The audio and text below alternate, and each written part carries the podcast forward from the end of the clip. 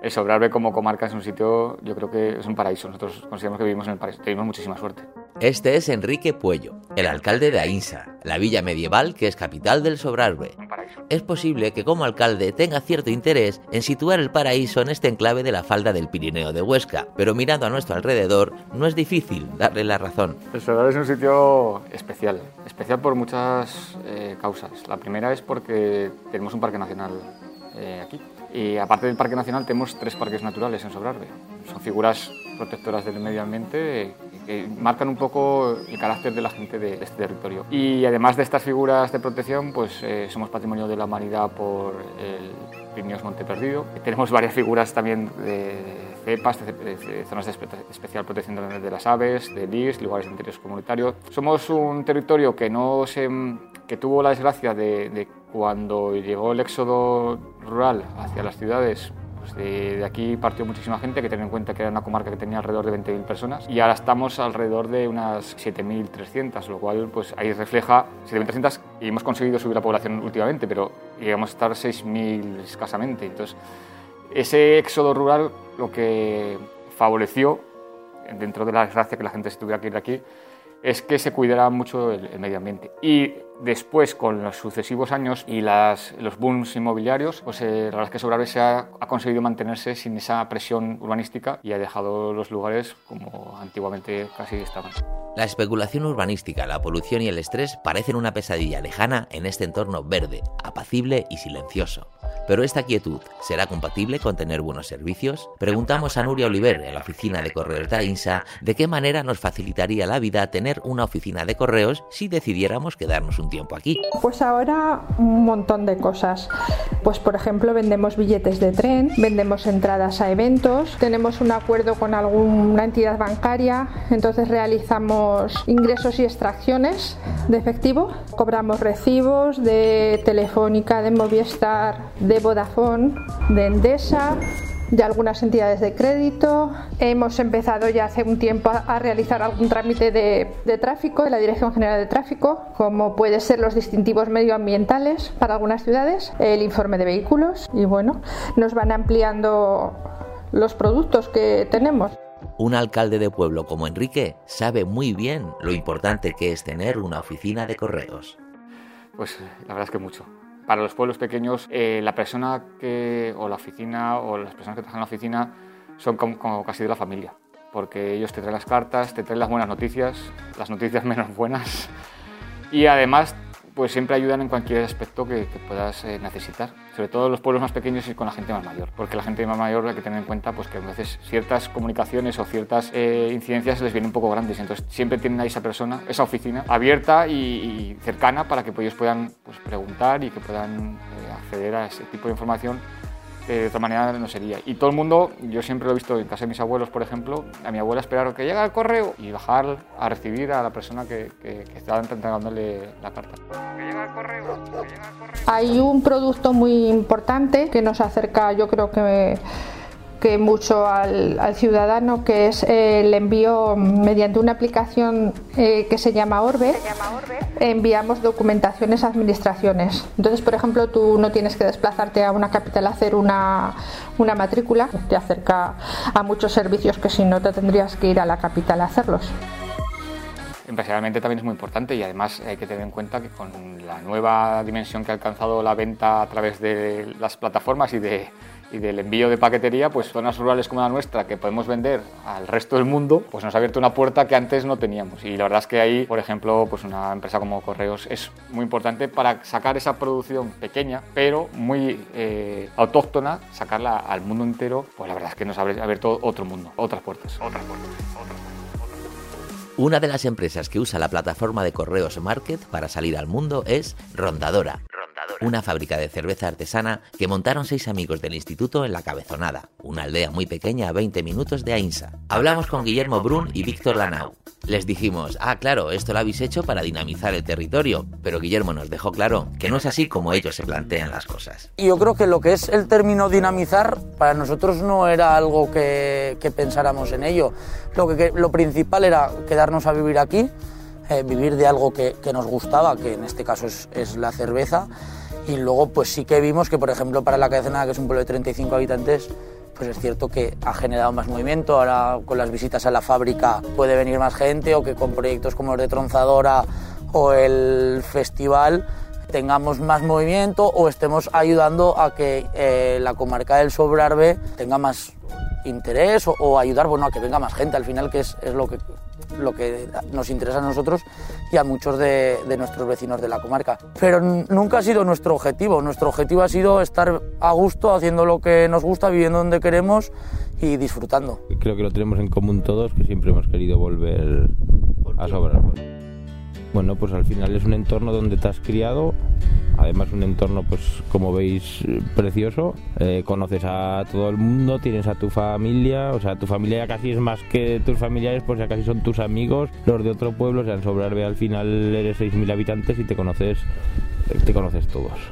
Entonces eso no te lo encuentras en ningún otro sitio donde vayas. Vas a irte a una ciudad, vivirás en un piso, pero conocerás a los cuatro que te cruces en el ascensor y se reduce mucho más el círculo de, de, amigos. Y el ritmo de vida. Y el ritmo de vida. hay momentos de mucho estrés, pero pues, salir de la oficina y hacer una llamada de teléfono dando vueltas por aquí eh, ayuda mucho, ¿no? Ricardo Will piensa muy parecido a estos jóvenes, aunque es un empresario mucho más experimentado. Fundó una de las primeras webs de viaje que hubo en España, centraldereservas.com y hace apenas cinco años emprendió un nuevo proyecto basado en la ganadería, el oficio al que se había dedicado siempre su familia. Ricardo apuesta por un camino que une naturaleza, salud, sostenibilidad y digitalización. Nunca a lo largo del tiempo hemos perdido la conexión con el entorno y con, el medio rural y sobre todo con los animales que, bueno, habían sido el medio de vida de mi familia durante muchos años. Toda la experiencia que hemos tenido en el mundo de Internet, eh, de digitalización con centraldereservas.com, pues la hemos ido aplicando al mundo de, la ganadería. Veíamos que lo que se estaba haciendo a nivel global es producto industrial eh, orientado a la cantidad pero olvidando por completo la calidad y eh, pensamos que había un camino distinto, que se podía también trabajar calidad y que había un nicho de mercado que buscaba esa calidad. Y algunos que no la buscan y que la necesitan, como son los niños, ellos necesitan comer un producto saludable y los padres tenemos la responsabilidad de ponerles en, en sus platos pues, ese producto saludable. Entonces de ahí empezó Carnísimo. Entre todos parecen haber decidido que me planteé muy seriamente venirme al campo. Eh, vivimos en un mundo global. Nosotros somos firmes defensores de que la vida en el medio rural es mucho mejor que en la ciudad. La ciudad es un medio hostil para el ser humano, llena de riesgos y los principales riesgos que hay en la ciudad no se ven, pero eh, estamos todo el día escuchándolos o respirándolos.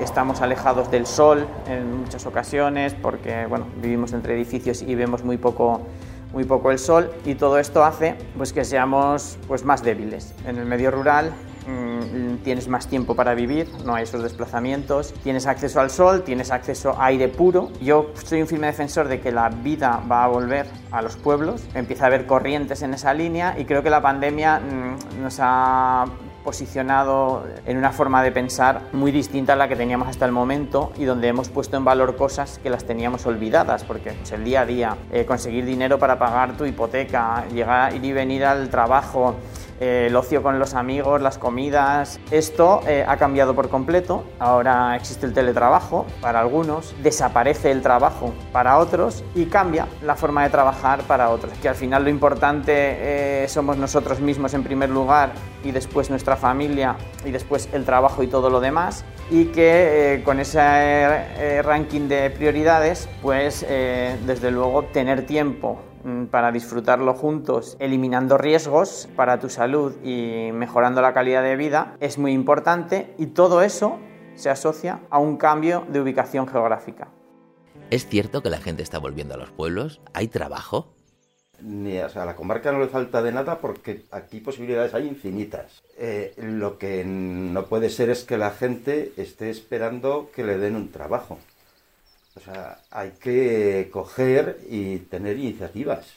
Aquí no hay un secadero de plantas medicinales y hay un montón de plantas medicinales. No hay, por ejemplo, eso. Eh, porque nadie lo ha montado. O sea, sí, ha habido empresas que han venido aquí y han pagado por que tú les, eh, cojas plantas y te las pagan a tanto el kilo. En, años, hace años por lo menos, venían Eh, pero, pero a nadie se le ocurre coger y decir, monta un secadero y, y, y las embolso. Esta idea de negocio la lanza Santiago Lozano, artesano de la madera y el cuero que nos recibe en Eriste, su taller en el cercano pueblo de Voltaña.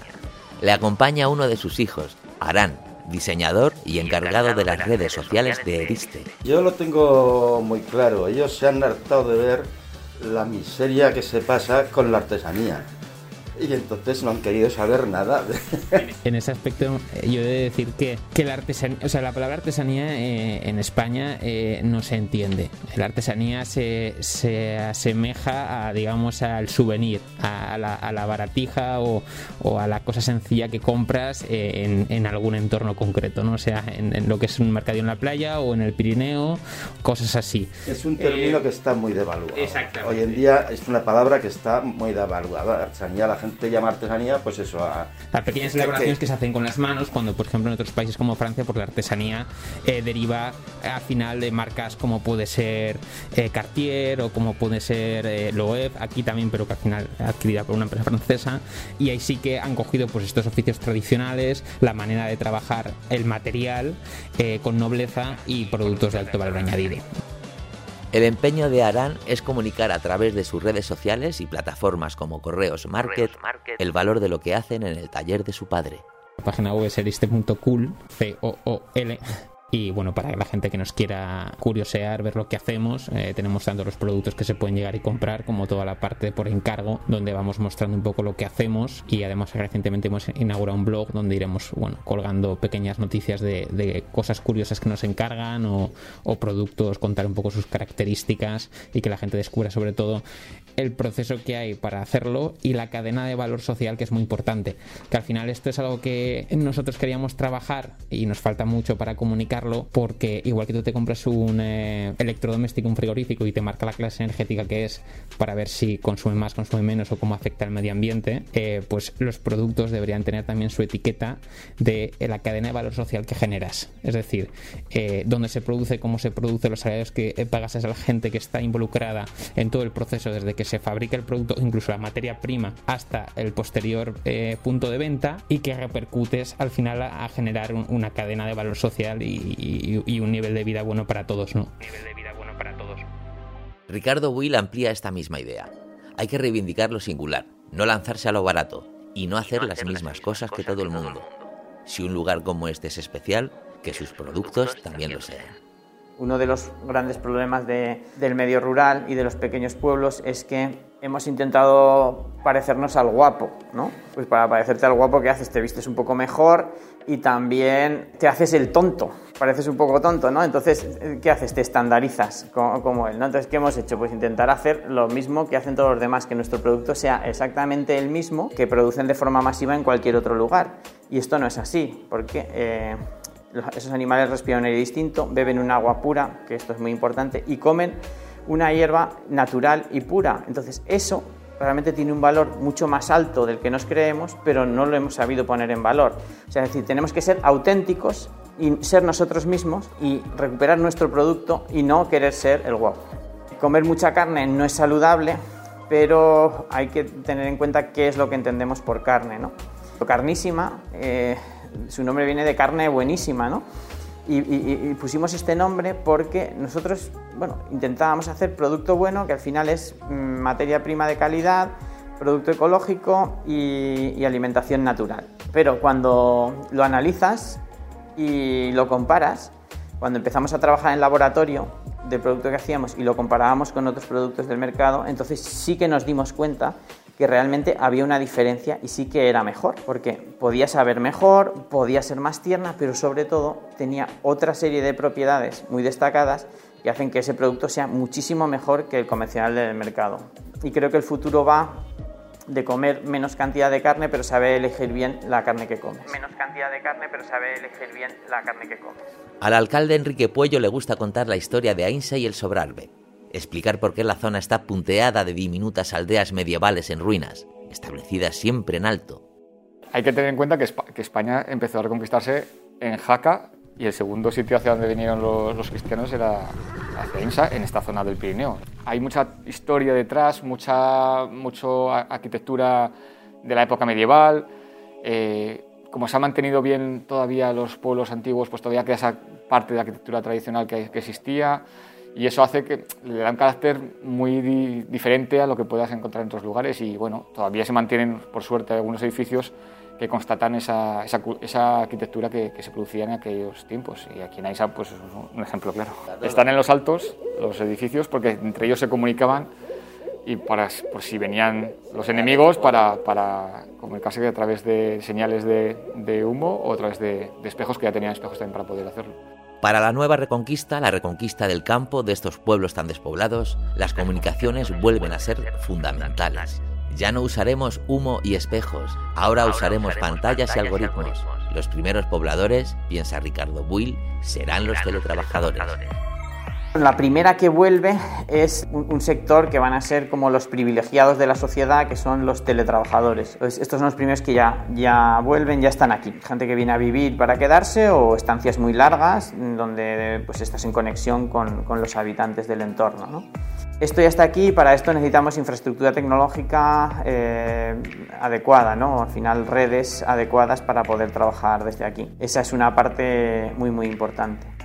Para su evolución, sí, necesita más gente. La ha tenido, ha tenido mucha más gente viviendo aquí y yo creo que ahora pues van a volver. El turismo es como la superfuente de ingresos, el negocio del siglo y digamos la forma de vida de muchísimas personas, pero a ese turismo hay que añadirle los teletrabajadores que aportarán mm, principalmente, es como una atracción de talento al entorno, es decir, gente altamente cualificada que viene a vivir aquí y siempre deja residuo, gente con talento deja residuo de talento y eso aporta, aporta mucho valor. Eh, necesita un poco de industria y necesita recuperar la economía tradicional, la agricultura y la ganadería y esa recuperación pasa pues por ayudar a, crear un producto natural con lo que hay aquí y no algo global mm, y genérico y que mm, también mm, concienciemos a las empresas a comercializar y a los usuarios a consumir este tipo de producto. Los chicos de la cerveza rondadora no lo han tenido difícil para concienciar a sus vecinos de consumir su producto.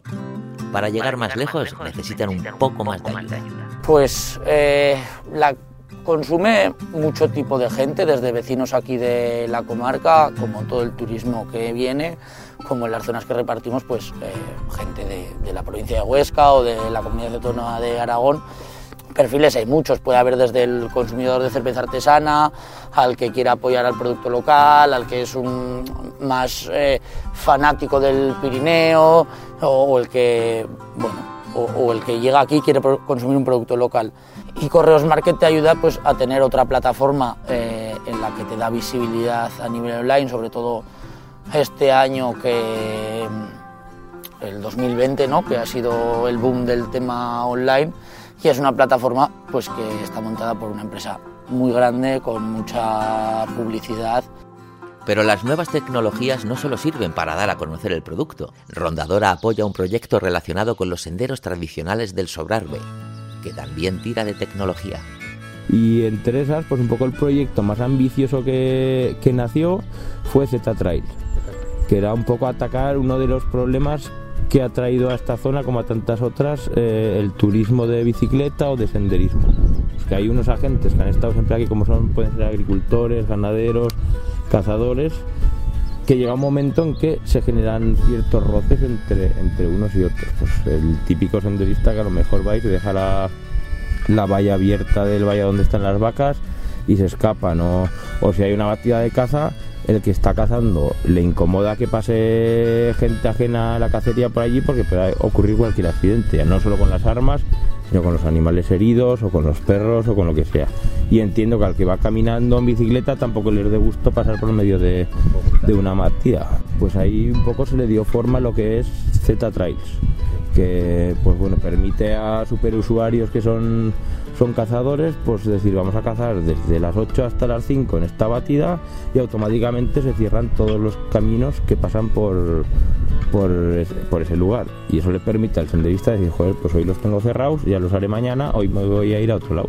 Y un poco pues evitas el mal trago a ambas partes. Al final hay mucho monte aquí en Sobrarbe y hay sitio para todo, simplemente es organizarse. Rondadora viene de ronda, de fiesta. Y si de algo saben los chicos de Rondadora, es de hacer una fiesta. desde el principio de, del proyecto eh, hemos querido estar muy relacionados con la fiesta. Ya el mismo nombre de Rondadora hace honor a la ronda, que es la fiesta típica de aquí, y, y nuestra gama de cervezas ha ido relacionada con distintas fiestas de, de la zona. ¿no? Entonces queríamos sacar una IPA dijimos, oye, ¿por qué no hacemos una cerveza de propio? Para, en vez de que una cerveza hable de una fiesta, que hagamos una fiesta que hable de una cerveza. Y también justo coincidía con el quinto aniversario, entonces, eh, pues bueno, se alinearon lo- los astros y dijimos, vamos a hacer un festival. Y pues bueno, hay muchos eh, festivales, ¿no? Pero nos apetecía un festival muy centrado en la cerveza artesana, muy centrado en el producto local, había comida, había bebida, la comida parte que era de, de comida local, los grupos eran música local, la gran mayoría, y era pues bueno, las ganas de, de montar aquí algo en lo que nosotros nos lo pudiéramos pasar bien y que la gente se lo pasara bien. Estuvo súper bien, muy buen ambiente y muy buen rollo. Tengo que confesarles una cosa. Yo tenía tomada la decisión de venirme al campo antes de empezar esta serie de podcast. Ahora que estamos terminando, no sé qué decisión tomarían ustedes. Bueno, pues que aquí disfrutarán y que la vida, eso sí, ganarán menos dinero, eso ya lo digo, pero gastarán también menos, por lo cual eso también es- compensa, efectivamente. Ganar menos, gastar menos, elegir bien. No dan malos consejos en el sobrar. Un futuro cercano es una serie de Podium Podcast para correos. Locución, diseño sonoro, montaje y entrevistas, John G. Arenas. Guión y producción, Eva Cruz. Apoyo de producción en el episodio 4, Ignacio Fernández.